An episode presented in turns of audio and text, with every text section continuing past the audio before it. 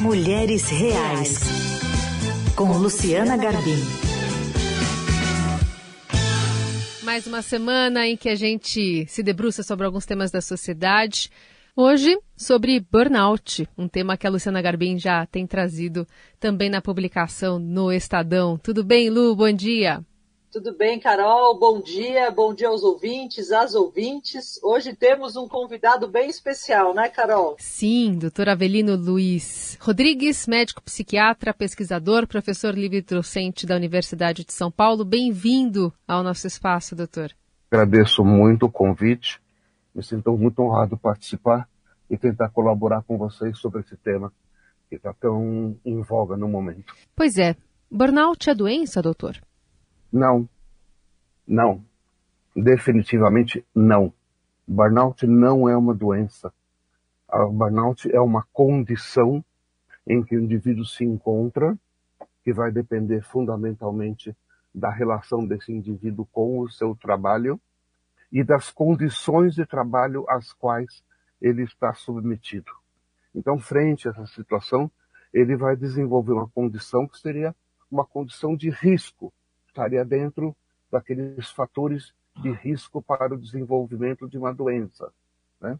Por exemplo, estar num determinado local de trabalho onde a pessoa sofre um abuso, um abuso moral constante, né? ou se sente discriminado né? em função da sua cor, em função da sua religião, né? assim por diante. Né? Então, são fatores que podem influenciar no estado de saúde de uma pessoa. Quando isso está relacionado com as condições de trabalho, então se desenvolve uma condição que chama-se burnout, síndrome do burnout. O que é uma síndrome? É um conjunto né, é, de sinais, sintomas e características que vão determinar uma condição. Né? No caso, uma condição que predispõe a pessoa a adoecer. É, não sei se eu consegui ser claro para vocês. Sim, professor, o senhor fez é, em 1998 uma tese de doutorado, né, o estresse no exercício Sim. profissional da medicina, que é considerado o primeiro trabalho até sobre burnout, né, na, na academia. Uhum. Desde de 1998 para cá, o termo se popularizou muito, né? Hoje a gente até estava conversando aqui antes. Você coloca ali burnout no Google, aparece um monte de referência. Isso é bom? É bom as pessoas estarem falando sobre isso? Ou está tendo um, um entendimento errado sobre essa questão? Eu acho que é muito bom que as pessoas tenham conhecimento sobre todos aqueles fatores que podem estar influenciando sobre a saúde delas. Como, por exemplo, agora, passamos por um período de pandemia. A todo momento, especialistas iam nos meios de comunicação para esclarecer a população em relação à Covid. Né? A questão da, da, transmissão da Covid, a gravidade, formas de lidar com aquela, com aquela doença, né? quais eram os mecanismos de defesa, né? quais os melhores meios de estar se defendendo, se protegendo da Covid. Isso é muito importante. Agora, tão importante quanto isto, ou seja, fornecer informação para a sociedade de uma forma geral, tão importante quanto isso é que se passe esse conhecimento de uma forma correta. Vários conceitos que se popularizam e que estão muito na fronteira entre diferentes conhecimentos, como, por exemplo, o conceito de estresse. Ele está na fronteira entre a medicina e a psicologia.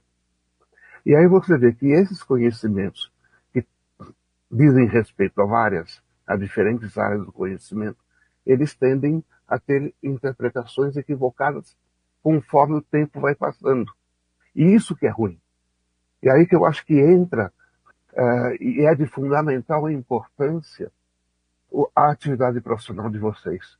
Está esclarecendo às pessoas, ao público em geral, o que realmente significa né, esses termos que estão tão em voga, tão em moda e que é importante que as pessoas conheçam, que as pessoas saibam do, do que ele se trata. Em janeiro, o transtorno também passou a ser reconhecido pela Organização Mundial da Saúde como uma doença. Não, não, não é, não, não, não é. Veja, Existe um Código Internacional de Doenças, o famoso CID. Tá? Já na décima edição, aquela que está vigorando agora, o burnout vai estar inserido dentro daqueles fatores que influenciam o estado de saúde. Eles estão falando sobre fatores que influenciam o estado de saúde. E dentre esses fatores que influenciam o estado de saúde está a sensação de sentir-se acabado, de sentir-se exausto, de esgotamento. O fato de estar no Código Internacional de Doenças não quer dizer que é uma doença. Esse capítulo específico da, do Código Internacional de Doenças, na 11 edição, vai estar falando sobre os problemas sabe, que podem influenciar o estado de saúde de uma pessoa. E ali no meio da pandemia foi apresentado tudo meio junto, né? Foi apresentado muito meio junto. E você veja, tem inúmeros trabalhos na pandemia, na área de saúde, com profissionais da área de saúde, né, que estudaram o burnout, né, que esses pacientes, sabe, que esses sujeitos, esses profissionais estavam apresentando frente àquela situação é, maluca que estava acontecendo nos hospitais, nas UTIs. Era uma situação muito difícil, né? Eles estavam, sendo, estavam trabalhando em uma condição de trabalho extremamente desfavorável, né? Sabe, havia necessidade de aquisição de uma série de conhecimentos que ninguém tinha naquele momento. Havia um número de, de óbitos que era uma coisa que impactava e assustava, aterrorizava os próprios profissionais de saúde. Né? E que naquele momento eles viviam um sentimento enorme de desamparo, de impotência frente a tudo aquilo que estava acontecendo. Né? Além disso, o medo que eles tinham de contaminar a si mesmo ou poder contaminar as famílias. Então tiveram vários profissionais naquela fase aguda da epidemia que não voltavam para casa, iam para um hotel, iam para uma pensão. Eu sei de casos concretos em determinados hospitais, né, que o pessoal da enfermagem passou a ser hostilizado pela própria vizinhança, pelo receio de que esse profissional pudesse contaminar. Então, essa situação toda, né, ou seja, uma situação de trabalho muito estressante, lidando com quadros clínicos muito graves, um número grande de óbitos, uma sensação enorme de impotência, né? a, a falta de conhecimento é, a relação do indivíduo com esse trabalho, com as condições a qual estavam submetidos, isso é um campo propício para o burnout.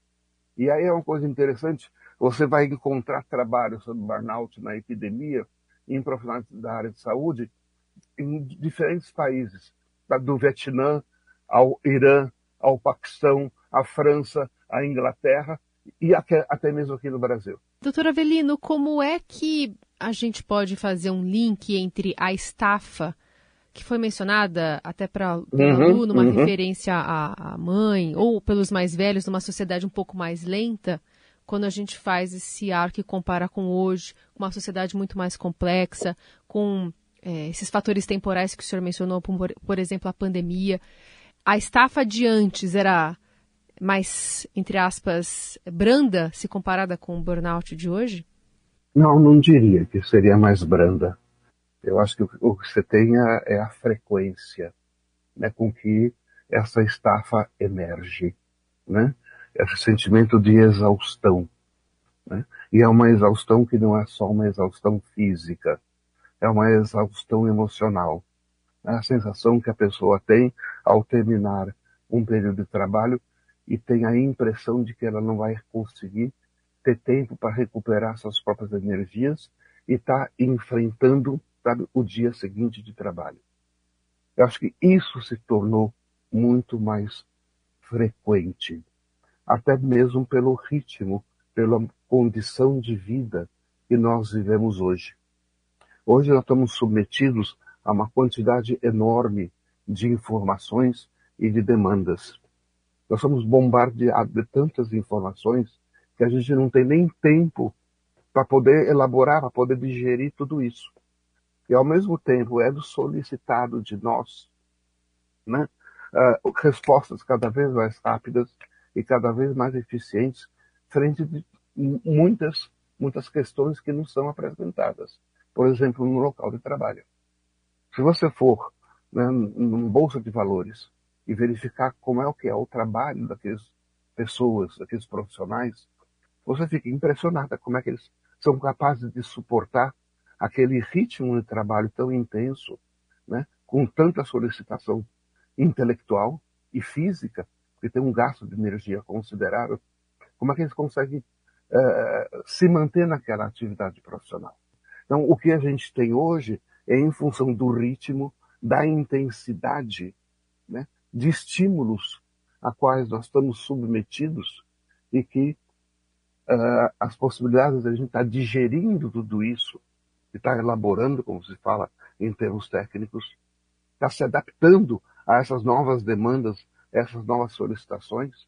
Né? Esse ritmo é tão intenso que acaba desenvolvendo né, muito essa sensação de, de estafa, né, de fadiga, de exaustão, de exaustão, não só física, mas também emocional. Qual deve ser o olhar possível para o futuro dessa sociedade de ritmo frenético, como o senhor descreveu, com respostas eficientes, em termos de saúde física e mental? Qual deve ser a chave, que habilidades, se aqui é por aí, que vamos precisar desenvolver para lidar com essa pressão, doutor?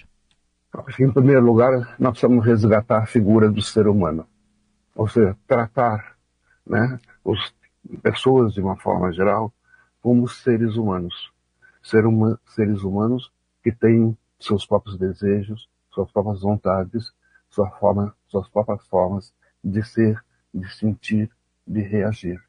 Ou seja, que resgate a figura do ser humano.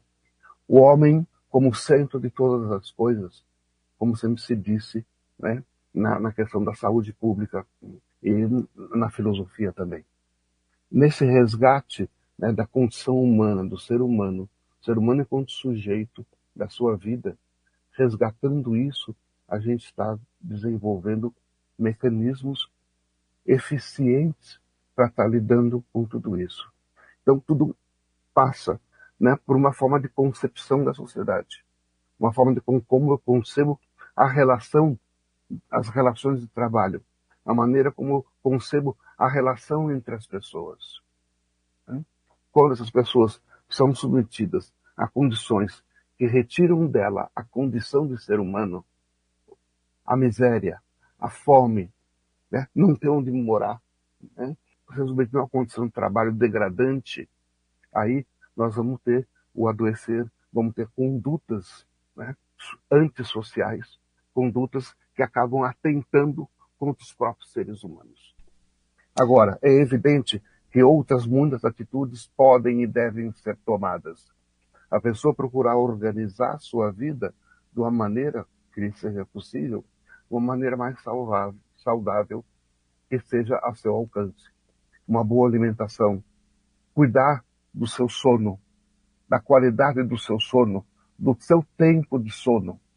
Hoje está se estudando muito a ciência do sono, está descobrindo o quanto que é fundamental para a saúde física e para a saúde mental da pessoa, ela está cuidando do seu sono, cuidando adequadamente da sua atividade física. Tem trabalhos hoje que demonstram o quanto que é importante a atividade física, não só na preservação da saúde, mas também na recuperação das pessoas que adoeceram. A atividade física hoje, é, ela é prescrição médica e ela vai buscar aquela atividade física a qual ela mais obtém satisfação, obtém prazer. Para que ela possa ter uma relação prazerosa com aquilo que ela está fazendo. Ou seja, fazer como, como algo que acrescenta e não apenas como obrigação. Uhum. Então, são fatores. Ou seja, cuidar das relações sociais, da qualidade das relações sociais, cuidar nos momentos de lazer, a possibilidade de a gente ter uh, espaços para a gente estar tá recarregando a bateria, para a gente estar tá se nutrindo espiritualmente, indo num parque, num cinema, num teatro, vendo o show. Isso é tão importante quanto muitas outras obrigações que a gente tem no nosso cotidiano. Muito bem, muito boa conversa com o Dr. Avelino Luiz Rodrigues, médico psiquiatra, pesquisador, professor livre-docente da Universidade de São Paulo, pioneiro no estudo do burnout no Brasil. Doutor, muitíssimo obrigada pela conversa, viu? De nada, gente. Mais uma vez eu agradeço a, ao público né, que está nos ouvindo. Eu acho que essa é uma obrigação social que o cientista tem. Muito obrigada, professor, pela participação. E eu queria pedir também para os ouvintes, né, que as pessoas que estão aqui acompanhando a nossa conversa, para também mandarem o que elas acham, as sugestões, as, os comentários, são super bem-vindos. Molu, a gente volta a se falar na semana que vem, segunda-feira, ponto marcado por aqui. Combinado, Carol. Boa semana para todo mundo. Até segunda.